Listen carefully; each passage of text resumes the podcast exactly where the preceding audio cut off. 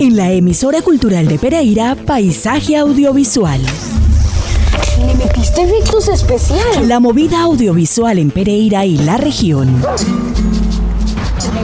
Las producciones, sus realizadores, fotógrafos, guionistas, directores de arte, sonidistas y toda la agenda audiovisual. La más completa programación en cineclubes, talleres, certámenes, becas y convocatorias de interés para el creciente sector audiovisual. Vamos, no creo que sea nada peligroso. Paisaje audiovisual, con la producción de Gustavo Acosta. que le tiene miedo a colitas. Si mi abuelo dijo que todos venimos del mismo lugar.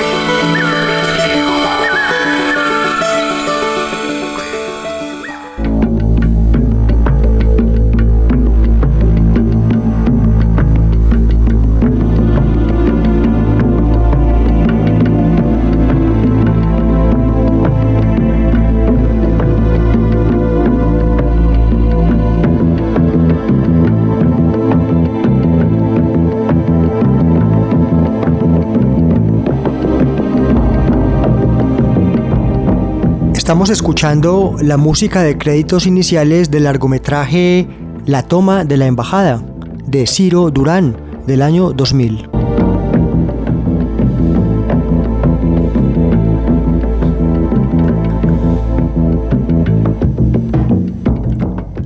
El 10 de enero falleció Ciro Durán, el director y productor santanderiano, guionista, quien con una extensa trayectoria que dio inicio en la década de 1960 fue considerado como uno de los cineastas más destacados de Colombia en el siglo XX.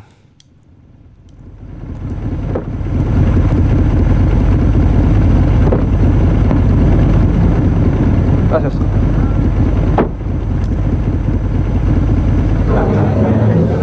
Felicitaciones, embajador. Muchas gracias, embajador. Cuánto me encanta que haya venido, ¿eh? Gracias, señora. Gracias. Скажите, господин посол, как сейчас ситуация в России? Очень холодно? Protagonizada, entre otros, por el pereirano Luis Fernando Montoya, por Víctor Hugo Morán, Demián Bichir, Fabiana Medina, la película da comienzo a partir del momento del asalto que un comando del grupo guerrillero M-19 realizó a la Embajada de República Dominicana en Bogotá en el año 1980. De esta forma fueron retenidos numerosos diplomáticos, entre ellos el embajador de los Estados Unidos. Esta película recrea las relaciones entre secuestradores y rehenes y las negociaciones que tuvieron lugar con el gobierno para lograr su liberación. Universidad Nacional y han ocasionado la suspensión del tráfico. Hay policías heridos por las piedras y cócteles Molotov lanzados por los estudiantes, quienes están siendo rechazados con gases lacrimógenos. Comenzamos esta primera parte del episodio número 132 de Paisaje Audiovisual rindiendo homenaje a Ciro Durán. Escucharemos algunas de sus películas y los acompañaremos durante esta media hora. Andrés Fernando Alzate en la edición y el sonomontaje, en la coproducción Iván Marín Díaz, Mayra Alejandra Aguirre dirige esta emisora y quienes habla Gustavo Acosta Vinasco. Es igual que esperábamos. El carajo, Tupa. Pero sí sabes, ¿no? Hay disturbios aquí al lado, en la Universidad Nacional. Mientras la tiene rodeada la policía, se nos van a venir encima antes de lo que pensábamos. La suerte está echada, comandante. Pero no hay que dar papaya. Pilas, Tupa. Damos la vuelta y listo.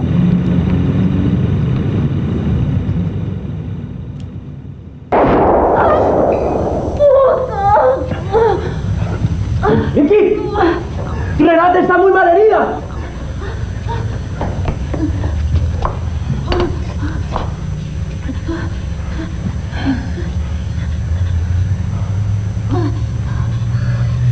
Ha perdido mucha sangre. ¿Se puede salvar si la sacamos de aquí? No, hermana. Si de aquí no me muevo, yo me muero con ustedes. Voy a hacerle otra transfusión. Yo me ocupo. Siga con lo suyo. ¿Qué tipo de sangre tiene usted? María, O positivo. necesito una lista completa de los rehenes y sus cargos. Entendido, compañero. Tupa, Arreglar un lugar en el segundo piso para hablar con los embajadores. Listo, comandante. Vamos, embajador.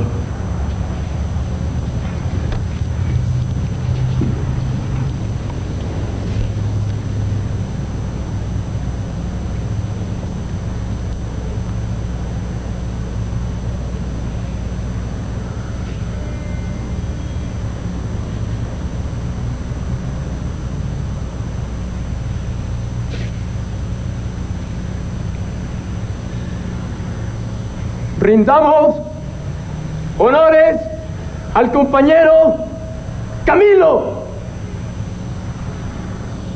Guardemos un minuto de silencio en su memoria. La policía va a tratar de ingresar en este momento a la Embajada de República Dominicana. Hubo una reacción fuerte en el interior de la embajada, lo que obligó a la policía a acordonar aún más las instalaciones de la sede diplomática. ¡Viva el M-19! ¡Viva! ¡A vencer o morir! ¡A vencer! ¡Viva Colombia libre! ¡Viva! Che Guevara! ¡Y abajo la dictadura uruguaya! Mira en el lío que me metiste. Yo soy un pobre trabajador.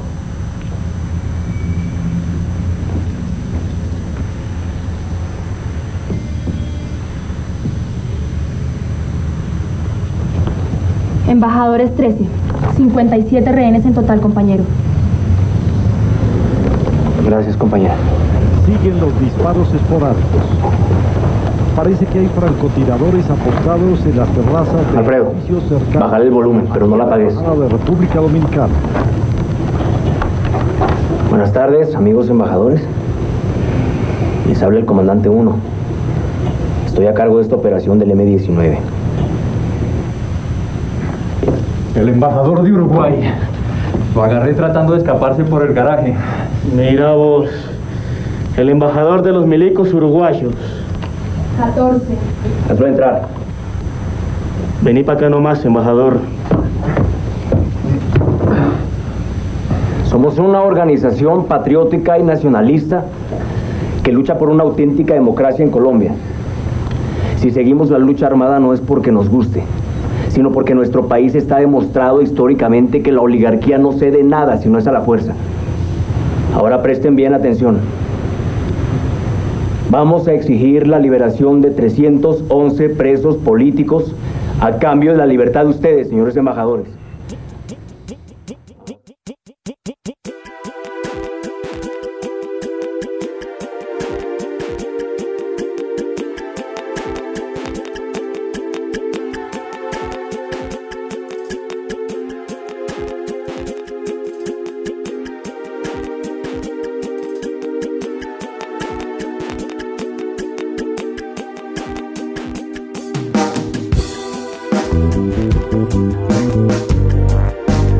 Ustedes pueden escuchar todos nuestros episodios en estas tres temporadas anteriores. Estamos en la cuarta temporada en el año 2022.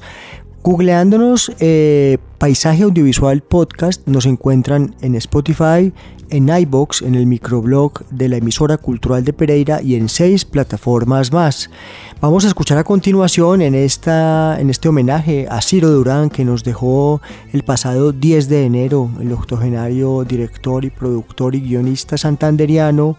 Eh, a continuación escucharemos el tráiler de La nave de los sueños, una película de 1996 con Oscar Borda y Ramiro Meneses y un elenco verdaderamente alucinante. Recordemos que Oscar Borda fue, digamos, un actor muy favorito de, de Ciro Durán y Joyce Ventura en sus producciones. Eh, la nave de los sueños eh, consiste en seis polizones que coinciden en la bodega de un barco con el sueño de irse a vivir a Nueva York. Durante el recorrido surgen los más encarnizados enfrentamientos hasta el punto que uno de ellos sufre un grave accidente. El dilema entonces es renunciar al sueño y presentarse a la tripulación para auxiliar al compañero herido o abandonarlo a su suerte. La nave de los sueños obtuvo el premio del jurado en el Festival Andino de Cusco en Perú en el 1996, así como el premio especial del jurado en el 18 Festival de los Mundos Latinos de Francia y el mejor guion del San Juan Cinema Fest en Puerto Rico en el mismo año. También participó y obtuvo el premio del público en el Festival de Cine de Noruega en el 97 y como mejor actor y mejor editor obtuvo los premios Ciudad de Caracas en Venezuela en 1997.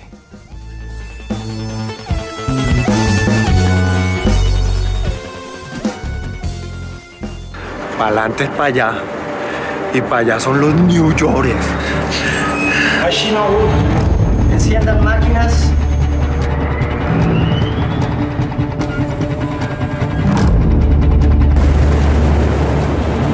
Brindemos por la aventura que comienza rumbo al centro del mundo capitalista. Eurípides. Eurípides. How are you? How are? How are?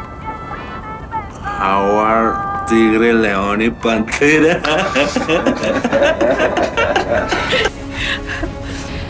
Nueva York o cualquier parte del mundo, menos mi casa. Voy por una plata que me tumbó un man. Un negocito que no me pagó y se voló para New York. ¿Quién anda ahí?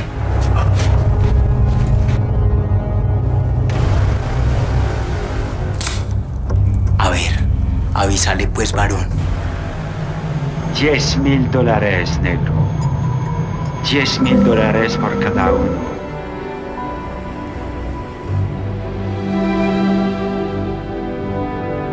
La vida del indio no es la única que está en juego aquí. Voy a Nueva York a buscar a mi marido que cayó preso allá. ¡Magino! ¡Magino! Nos volvemos a Colombia, Ángela. Nos matan igual. Salir de aquí cuanto antes. De aquí no sale nadie. Ya se les olvidó por qué estamos aquí. Porque tenemos sueños. Porque buscamos una vida mejor. Suerte acá. La saco del barco porque la saco. Por las utopías, por los sueños, esperanza que la vida nos lanza.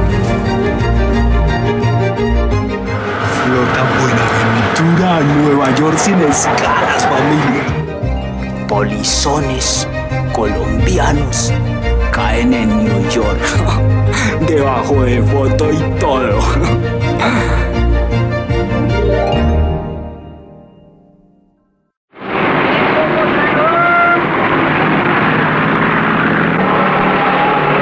Yo me crié prácticamente con mi abuela en Santander. Entonces, hasta los 17 años, yo trabajé con ella y el viejito que actualmente tengo albergado en la casa. Yo bajé leña, yo bueno, trabajé el asadón, hice de hierbes, bueno, ¿qué fue lo que no hice yo? Hasta los 17 años cuando ya me fui del lado de ellos, me fui para el Quindío a coger café. Entonces, desgraciadamente a mí me, me cogió la violencia ya.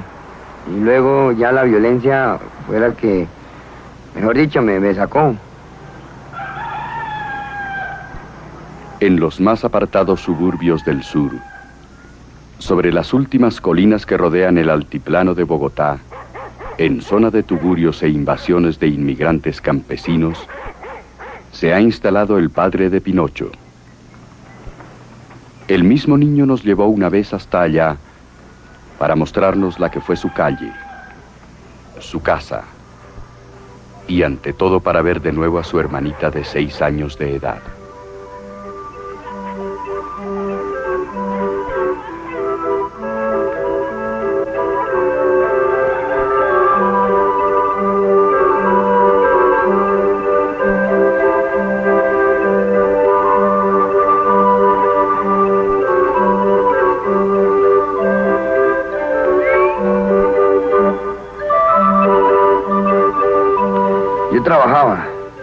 Café, lo que se me presentara, de hierbas, lo que fuera. A mí no me quedó grande nada. Llegué a ser hasta auxiliar de sepulturero, que es lo último, y llegar a tener que trabajar tres meses en eso, en toda la fuerza de la violencia. Desgraciadamente un día me tocó, ya solo, sin estar el sepulturero ahí, me tocó en un día, en toda la fuerza de la violencia, hacer 15 entierros, yo solo. Eso fue lo que me aburrió. Fue cuando ya me fui, me fui del Quindío y me volví para Santander. Como a los dos años de venirme ya del todo, me casé.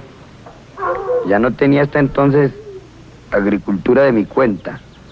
Me casé y empecé a trabajar agricultura, viviendo en casa prestada y trabajando en tierra ajena. La misma historia.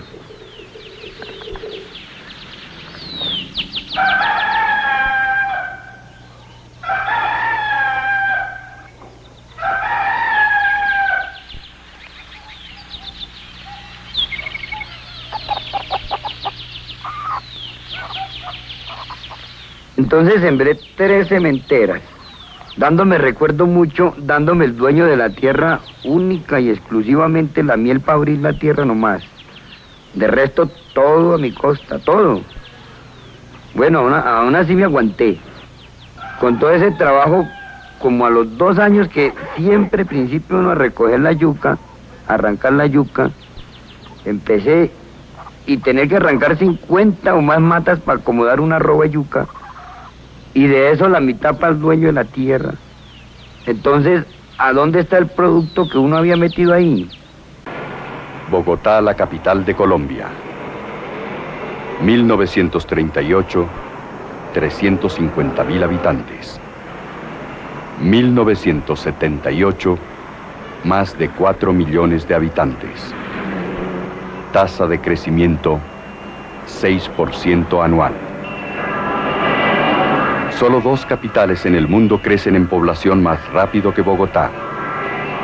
Lagos, en Nigeria, África. Karachi, en Pakistán, Asia.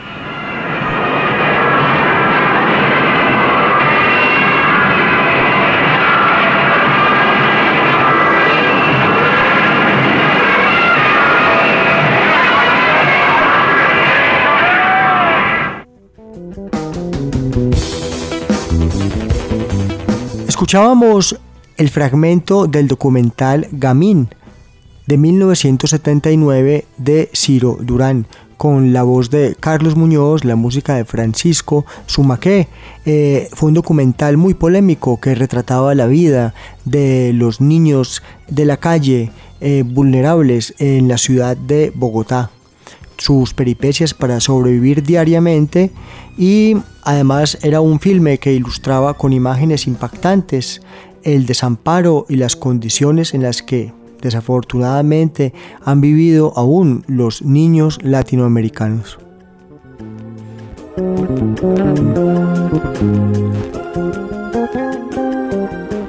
Fue este el homenaje en paisaje audiovisual a Ciro Durán.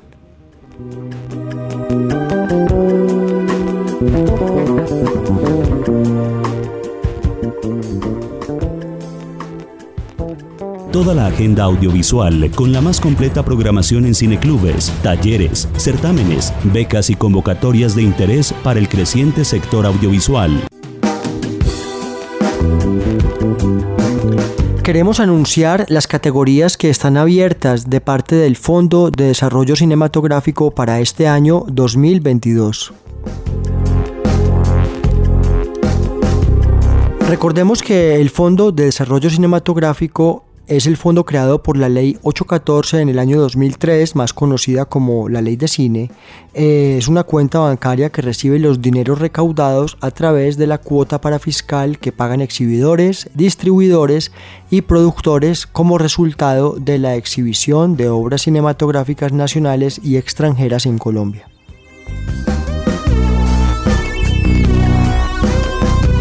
Los recursos del Fondo de Desarrollo Cinematográfico deben destinarse así, mínimo el 70% a la producción cinematográfica y el porcentaje restante para apoyar líneas de acción complementarias y encaminadas a promover el cine colombiano, tales como formación, promoción, fortalecimiento del patrimonio fílmico, investigación, divulgación y acceso, protección al derecho de autor y gastos administrativos y financieros. Recordamos todo esto puesto que a lo largo del año estarán abriéndose las diferentes categorías.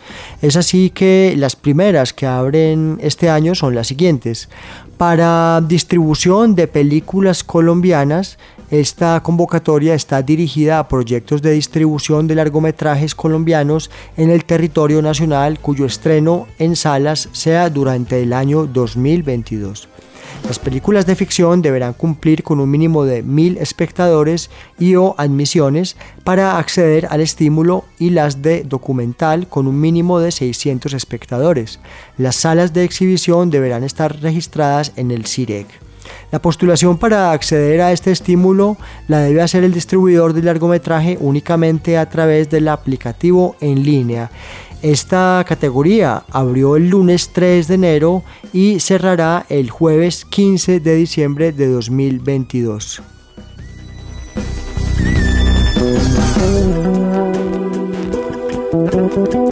Los distribuidores que estén interesados en acceder a este estímulo eh, deberán postular su proyecto a más tardar el día de cierre de esta modalidad independientemente de la fecha de estreno de la película. Recordamos que debe ser hasta el jueves 15 de diciembre del año 2022.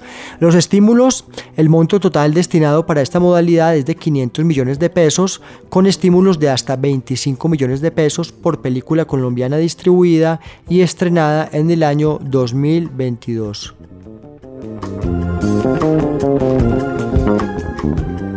Hablaremos ahora de la categoría participación en eventos.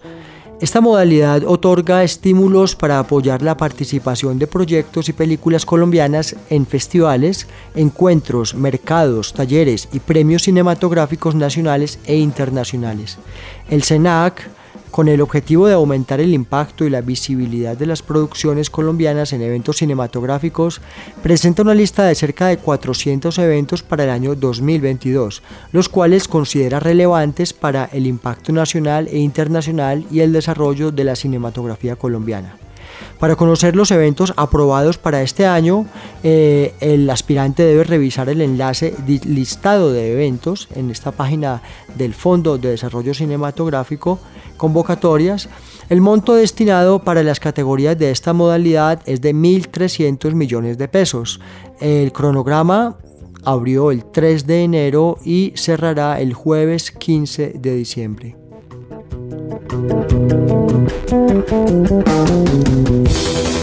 Es importante aclarar que hay modalidades para esta categoría de participación en eventos.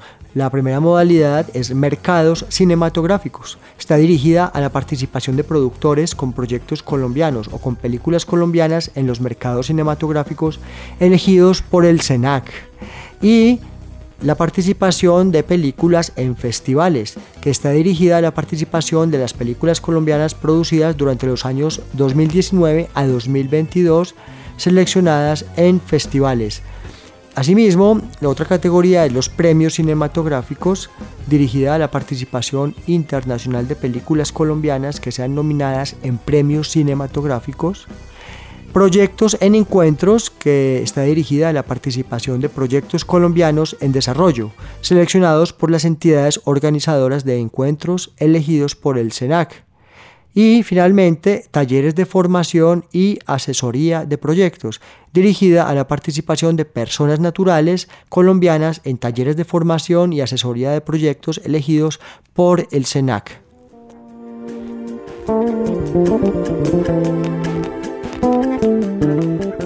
Y la otra categoría que tenemos el gusto de comunicar hoy que abrió este año 2022 es la promoción de largometrajes y desempeño por taquilla.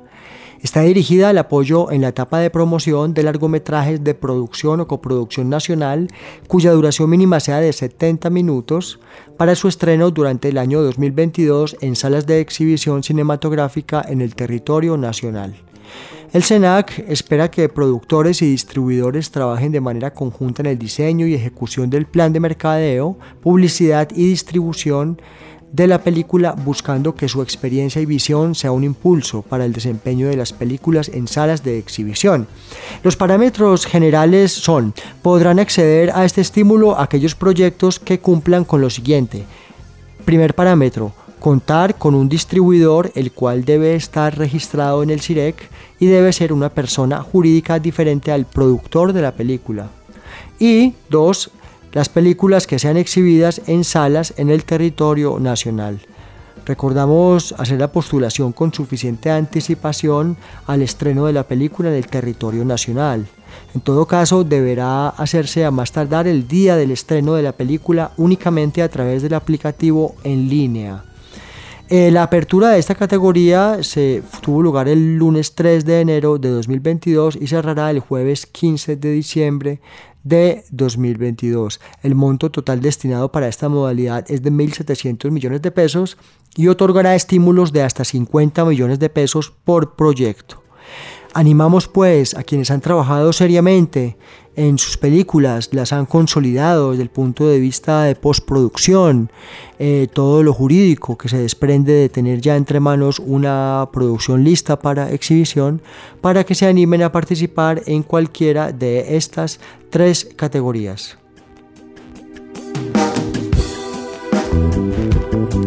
Hasta aquí nuestro episodio número 132 de Paisaje Audiovisual. Una feliz tarde.